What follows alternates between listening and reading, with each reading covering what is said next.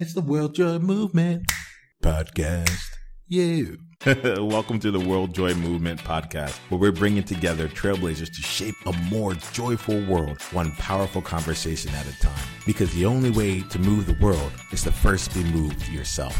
I'm Niyama Ashang, founder of the World Joy Movement. Want to play? I have the classic Bobby McFerrin song, Don't Worry, Be Happy, playing in my head. Like, don't worry. and, you know, what that led to was an exploration of the word happy for me. I, when it comes to joy, which is a word that I, and I really identify with, I know for me that does not necessarily translate to happiness. Uh, I can have joy in anger, joy in, uh, joy is just expression, un, un, unabashed, unapologetic expression. Uh, and that got me to think, oh, if it wasn't about don't worry, be happy for me, what would it, what might it be? And the idea came a little while ago of don't worry, be creative. Don't worry, be creative. All of this is actually stemming from a conversation I recently had where in I was having a conversation and connecting with a friend of mine and she got an intuitive hit from what, what she called the guides in in this uh, conversation. And one of the things that I've learned is that uh, there's a lot of things that I don't know, but just because I don't know it doesn't mean it's not true or doesn't have power. And as she was sharing some of the things that were channeling through her, she mentioned that the guides had a message for me, and one of the messages was, "Don't worry, you are loved, you are held, and you are supported." And that element of worry, that word worry, just like I hadn't even anticipated it being there. I didn't realize that I was holding worry within me. And I remember just feeling this expansiveness of like, just like relaxation. And it's gotten me in the, the curiosity of worry in, in my life. Where else was I holding worry without being aware of it, where I was unconsciously worrying?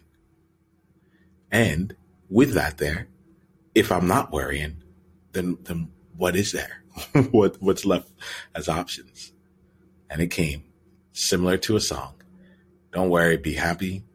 Don't worry, be creative.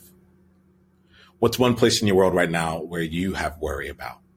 If you aren't able to answer that question right away, pause and just allow yourself to open yourself up to that to what that question might offer you.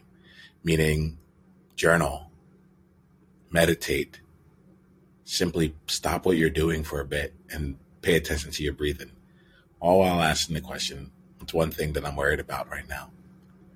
And then ask the question, and if I was simply creative, how would I move forward? If I was simply creative, what would change? And allow yourself to go through whatever process is necessary for you to go ahead and listen and hear what hear what you hear and take in what you have. And then from there, it'll be clear and you can go and bring out that next part to life. And perhaps bringing out that next part to life is go spend another 30 minutes meditating or 30 seconds meditating. Who knows? But I want to offer that right now. Don't worry, be creative. It's the World Joy Movement. Yeah. What was your greatest insight from this conversation? And if you want to come and be a part of a conversation like this live, it's really simple.